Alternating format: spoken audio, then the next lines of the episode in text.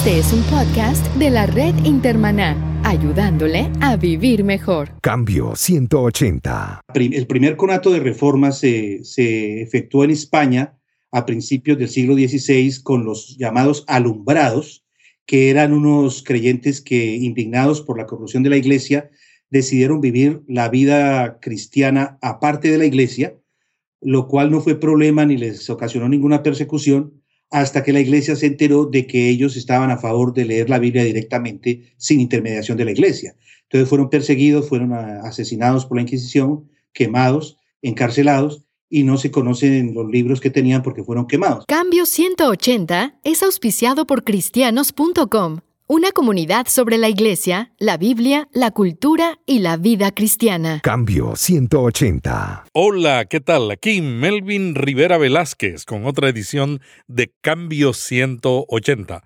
Hoy vamos a hablar sobre la traducción de la Biblia al castellano. Y me acompaña en este día un amigo que para mí es la persona que creo que más conoce sobre este tema. Rafael Serrano es un biblista colombiano que reside en Fort Worth, Texas. Es el director para América Latina del Ministerio de la Liga Bíblica Internacional. Rafael fue el editor de la traducción bíblica La Biblia para Todos y de la nueva traducción viviente.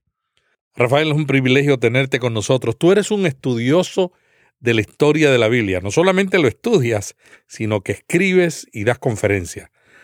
Cuéntanos, ¿Cuál fue la primera traducción de la Biblia al castellano? Bueno, eh, para contestarse esa pregunta tengo que decirte algo que muchos de nosotros ignoramos y que es, debiera ser motivo de mucho orgullo para nosotros los hispanohablantes. Y es que de los idiomas modernos, el español es el primer idioma moderno que, occidental que tuvo Biblia completa en su idioma, en su lengua. Hubo Biblia completa en español primero que en inglés, primero que en francés, primero que en cualquier otro idioma occidental moderno. La primera traducción de la Biblia en español hecha de la Vulgata Latina fue la, de, eh, eh, la que mandó hacer para que ocupara un lugar dentro de su historia del mundo el rey Alfonso X el Sabio de Castilla en el año 1280.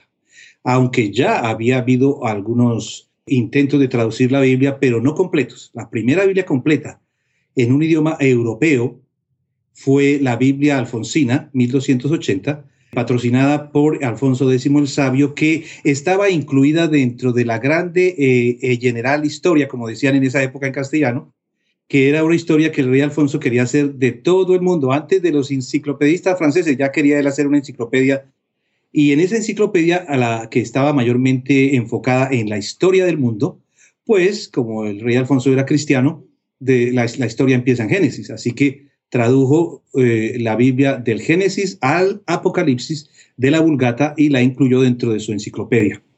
Rafael, cuéntanos de Francisco de Encinas, un personaje clave en la historia de la Biblia al castellano. Bueno, mira, Francisco de Encinas tristemente es un héroe olvidado de, la traducción en español. Francisco de Encinas era hijo de una familia de comerciantes españoles que tenía su base de operaciones en Amberes. En, la época de Francisco de Encinas, España poseía los Países Bajos. Como todo gran imperio, fue el primer, el primer gran imperio europeo. El, imperio tenía cuadriculado su, su geografía y la parte de los Países Bajos era la que el imperio tenía como parte industrial y comercial por la situación estratégica de los Países Bajos. Entonces, aunque él era de Burgos y su familia era de Burgos, muy rico, una familia muy rica, él eh, viajó, a, viajó a, manejar los negocios de su familia en los Países Bajos y fuera de eso, él, por su posición, eh, se hizo parte de la corte del emperador Carlos I de, de España y V de Alemania, así que además de su, de su cultura que tenía, conocía las lenguas bíblicas, eh, las lenguas clásicas, pues paseó por todo el mundo con, el, con la corte de, Carlos I, que era prácticamente el rey planeta, porque era rey de todo el imperio español y fuera de eso de, Alemania, emperador de Alemania. Y ahí estaba de Francisco de Encinas. Francisco de Encinas tenía una personalidad eh, tan interesante porque además de joven y de inteligente, Él simpatizó con lo que hoy en día llamamos la Reforma Protestante, conoció a Lutero, fue muy, muy amigo cercano de Melactón, el, el cerebro gris de, de, de, Lutero y de la Reforma, y al mismo tiempo fue muy amigo de Calvino. A pesar de que Lutero y Calvino no se entendían, ambos simpatizaban muchísimo con Francisco de Encinas. Y Francisco de Encinas, más o menos por el año 1543, a una solicitud de Melactón, quien le dijo, hombre, Francisco, tú eres una persona tan ilustrada, joven, tienes toda la vida por delante, ¿por qué no haces una traducción de la Biblia de los idiomas originales al, al español, a tu idioma?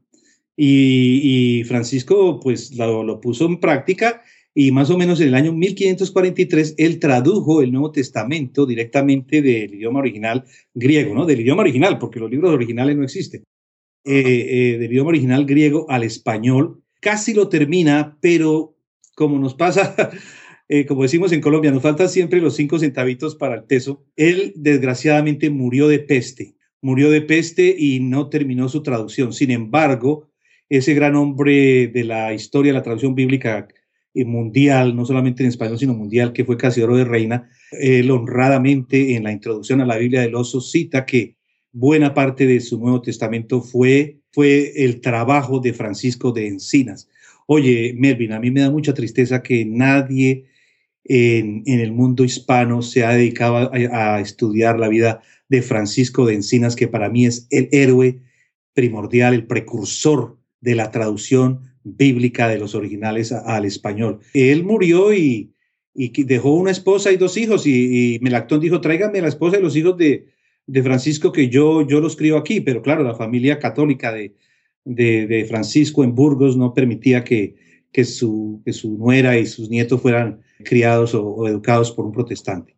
Pero Francisco Encinas es, es una injusticia, es un héroe olvidado y ojalá alguno de los jóvenes que lee, que oye tu podcast, se dedicara a hacer por lo menos una biografía, porque la única que hay se publicó hace tres años, imagínate. Eh, eh, es muy triste cómo tenemos ignorados estos héroes de la traducción bíblica. Personalidades interesantes. Yo creo que puede, se podía hacer una novela, una grandes películas, una serie de televisión con la vida de Francisco de Encinas. ¿Qué, qué, qué tipo? ¿Qué tipazo? Un tipazo que Casiodoro no podía ignorar. Se dice que Casiodoro utilizó la traducción de, de Encinas, especialmente de Santiago Apocalipsis. Y Apocalipsis no es un libro nada fácil. Nada fácil, y ese, ese Francisco tenía un cerebro, Dios mío, qué, qué, qué brillante que era, que era Francisco de Encinas a pesar de su juventud. Bueno, después de Encinas, ¿cuáles fueron las siguientes traducciones? Mira, en realidad si nos remontamos nosotros a la época de, de Alfonso X el Sabio, tenemos que reconocer algo que, que, yo no veo, pues hay mucha desinformación respecto a la, a la traducción de la Biblia en español. Se cree que nunca hubo Biblia en español toda la vida ha habido Biblia en español. Después de que de Alfonso X el Sabio, tenemos eh, la, eh, la, traducción de la Biblia de Alba, por ejemplo. La Biblia de Alba se hizo en 1422 y tiene de curioso que, que la Biblia alfonsina es una traducción de la Vulgata, pero la Biblia de Alba eh, ya es una traducción del original hebreo del Antiguo Testamento al español, hecha en 1422 por un judío pero a cargo de un, eh, de un cristiano llamado el don Luis de Guzmán, el gran maestre de la Orden de Calatrava en Toledo, donde residían los, la gente que más sabía de hebreo en el mundo, los hebraístas. Tú sabes que la colonia judía de, de, España durante la época de la, de la, ocupación árabe pues fue muy grande y Toledo acababa de ser recuperada por los cristianos y los cristianos se toleraron ahí. Toledo era llamada la ciudad de las tres culturas porque convivían en completa armonía, inclusive mucha interacción, la, cultura musulmana, la cultura judía y la cultura cristiana. Entonces, el gran maestre de la Orden de Calatrava quiso que, ya no quiso tener una traducción de la Vulgata latina al español, sino que él deseó que se hiciera ya una traducción del Antiguo Testamento directamente del hebreo al español. Y el mejor hebraísta que existía en el planeta en esa época era Moisés Arragel, un rabino judío. Y es muy curioso que, que el gran maestre de la Orden de Calatrava le pidió al rabino que, que hiciera esa traducción y al principio el rabino se negó porque él decía que, que los eh, cristianos sacaban las Biblias con ilustraciones y que eso era pecado para los judíos. Pero el maestro le hizo una invitación un poco, el maestre le hizo una invitación un poco más, eh, más, eh, más inteligente, mandando 12 soldados para que lo volvieran a hacer la invitación. Y entonces el rabino dijo, bueno, hacía las buenas con mucho gusto y hizo la traducción. La traducción la compró después el duque de Alba y por eso se llama la Biblia de Alba, pero en realidad fue un encargo de, de, don Luis de Guzmán en 1422, hecha por Moisés Arragel y también el, Nuevo Testamento se hizo traducción del, del, del, ese sí, de latín y unos eh, jesuitas de, eh, de eh, unos jesuitas de, la, de parte de don Luis de Guzmán revisaron la traducción de Moisés Arragel y esa Biblia se encuentra hoy en día exhibida en el Palacio de Iliria en, en Madrid, allá por la, por la gente de, de, del Marqués de... Todavía existe esa, ese, ese título nobiliario, hace poco se murió la duquesa de Alba, salió en todos los periódicos. Y luego, eh, ya pues entonces con la Biblia de Alba, ya tenemos el, eh, el, nuevo, el Antiguo Testamento traducido directamente de el original hebreo al español. Rafa, hay un, hay un personaje ahí en la historia de la Biblia que crea mucha confusión. Juan Pérez de Pineda. ¿Cuál fue la contribución de él? Juan Pérez de Pineda es, eh, es un, un, personaje que difundió el trabajo de Francisco de Encinas. Eh, él, él, difundió el trabajo de Francisco de Encinas, pero él no tradujo nada, no tradujo nada. Hay, una desinformación ahí toda rara en que se cree que el Nuevo Testamento de Pérez de Pineda eh, es, ese es simplemente la, el trabajo de Encinas. Eso no es el trabajo de Pérez de Pineda. Es más o menos como si yo publicara el Nuevo Testamento de Casiodoro de Reina y varios siglos después la gente diga el Nuevo Testamento de Melvin Rivera. Rafael, cuéntanos de la reforma. ¿Cómo se entrelazó la reforma del siglo XVI con ese movimiento de traducción de la Biblia que había en la Iglesia Católica en español que posiblemente no estaba en otros idiomas.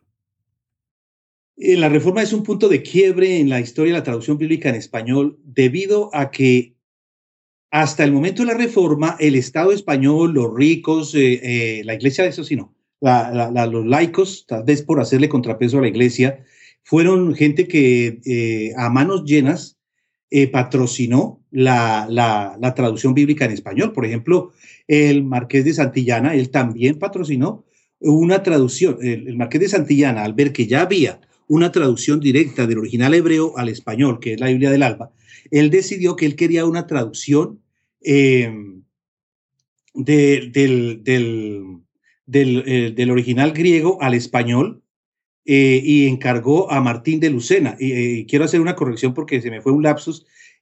Juan Pérez de Pineda lo que hizo fue publicar el Nuevo Testamento de Martín de Lucena, no de, no de Francisco de Encinas. Martín de Lucena, eh, patrocinado por el Marqués de Santillana, Martín era un judío converso, tradujo del original griego al español el Nuevo Testamento.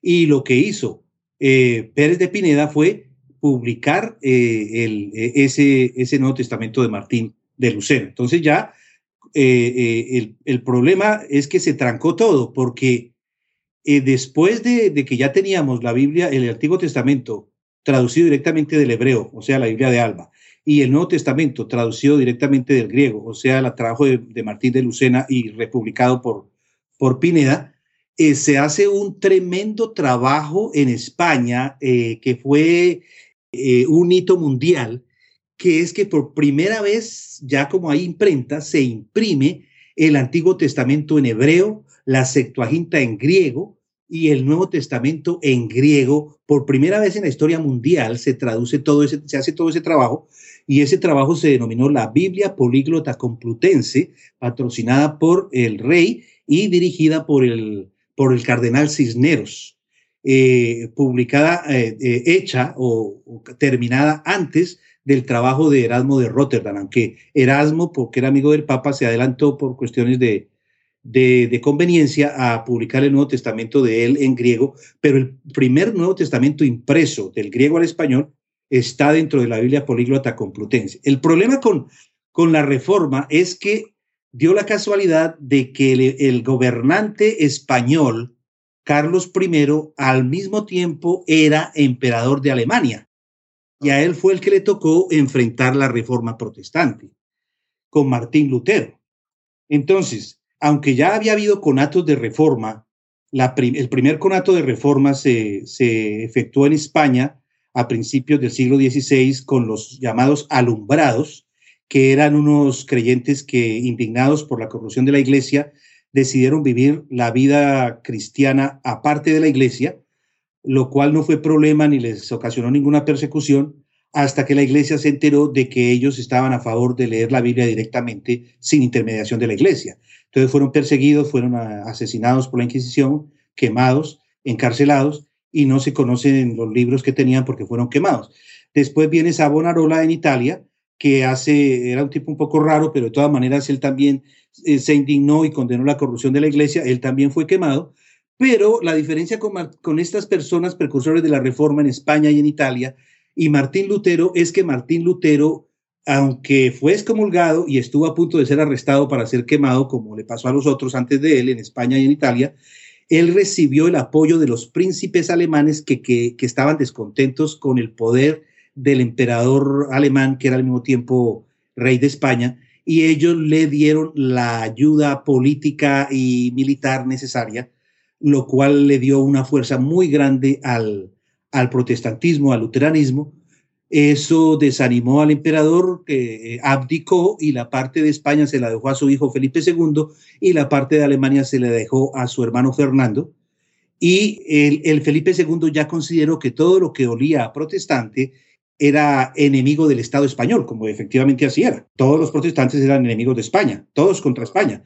Entonces, eh, como una de las características de la reforma es la lectura de la Biblia en idioma eh, nacional, en idioma vernáculo, pues eh, en España eso se prohibió. Todo lo que era olor a protestantismo fue prohibido en España y entonces ya no se hizo, ya no, ya el Estado, ni los ricos, ni la gente culta patrocinó traducciones al español. Hablemos de la Biblia políglota complutense.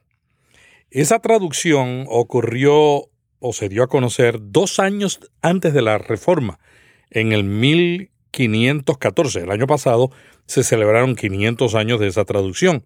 La reforma ocurrió en el 1517, tal como la conocemos hoy. La reforma estaba promoviendo que se tradujera la Biblia y que se leyera la Biblia por el individuo que tenía el libro a la mano. La Iglesia Católica en España ya estaba traduciendo la Biblia. Estos dos acontecimientos ocurrieron paralelamente. Sí, sí, todo iba bien y en realidad eh, España era como los Estados Unidos de la época, la actividad intelectual, eh, pues muestra la políglota complutense que hasta fue precursora en los tipos griegos en que se escribió el Nuevo Testamento y la, y la Septuaginta, unos tipos griegos que se mandaron a hacer específicamente para la Biblia políglota complutense, una belleza de, de, tipos griegos. Pero entonces el problema político de que los reformadores hacían parte de los enemigos de España, pues nos dañó, aunque no nos impidió seguir traduciendo la Biblia al español, porque, porque precisamente en esos tiempos difíciles es que aparece eh, las traducciones, otras traducciones. Rafa, ¿cuál es la relación de la Biblia políglota complutense con el uso del texto recibido del Nuevo Testamento, que fue el texto que se utilizó, o los manuscritos que se utilizaron para el Nuevo Testamento de Casiodoro y también se utilizó en la King James? Los, los manuscritos griegos en que se basó la Biblia políglota complutense y los manuscritos griegos en que se basó eh, el Textus Receptus, que en, otras palabras es el, el Nuevo Testamento en griego de Erasmo, son todos de la familia alejandrina, que desgraciadamente no son los mejores manuscritos, los más fieles y confiables. Sin embargo, lo mejorcito de la familia alejandrina, los mejores, los mejores manuscritos de la familia alejandrina que existían en la época los, los recibió el, el cardenal Cisneros para la Biblia políglota complutense. Los más malos los recibió Erasmo para el Textus Receptus.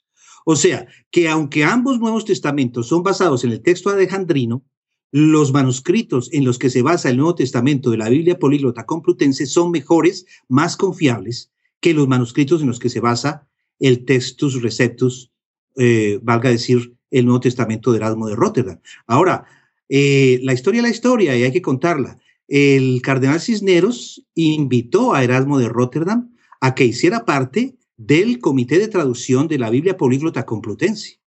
Erasmo, que quería sacar las cosas a su nombre, se negó de una forma un poquito displicente contra España, no tanto por España, sino que en España había mucho judío y Erasmo era antisemita.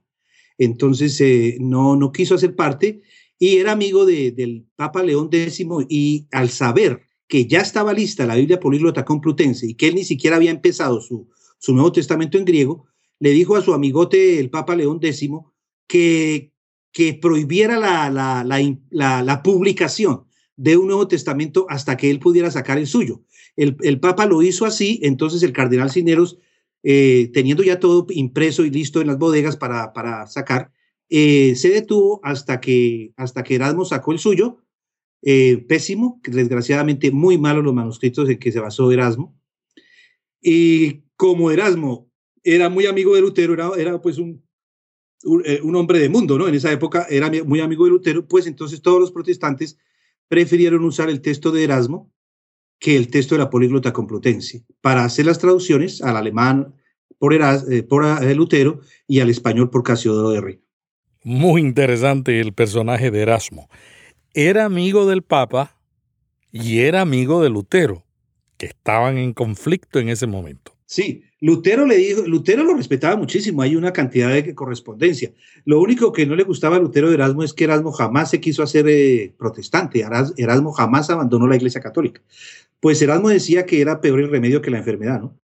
Y el Papa también, él decía, eh, sus dos amigotes, Lutero y Erasmo, imagínate un tipo ser amigo de esos dos hombres, ¿no? Increíble lo que era Erasmo, interesantísimo. Eh, Lutero le decía, oiga, ¿por qué no se hace protestante? No, no, no, yo no me hago protestante. Era muy vivo para manejar a los amigos y nunca ofendía a nadie, era muy, muy vivo.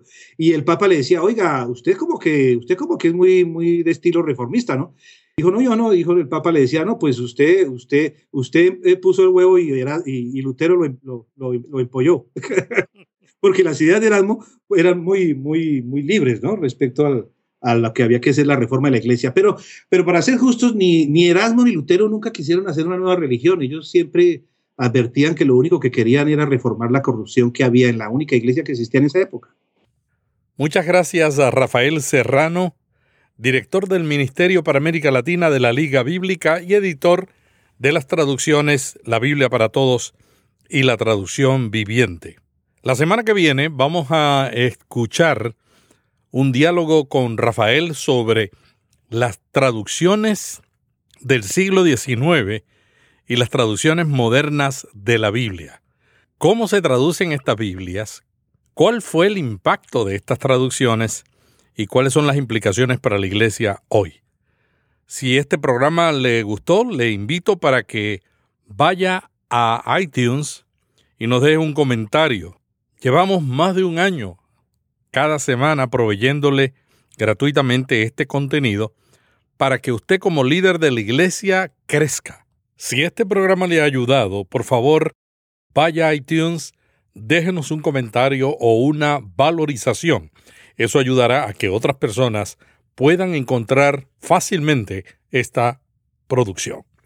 Este es Melvin Rivera Velázquez diciéndole hasta la semana que viene. Cambio 180. ¿Cómo mantenerse relevante en un mundo diferente?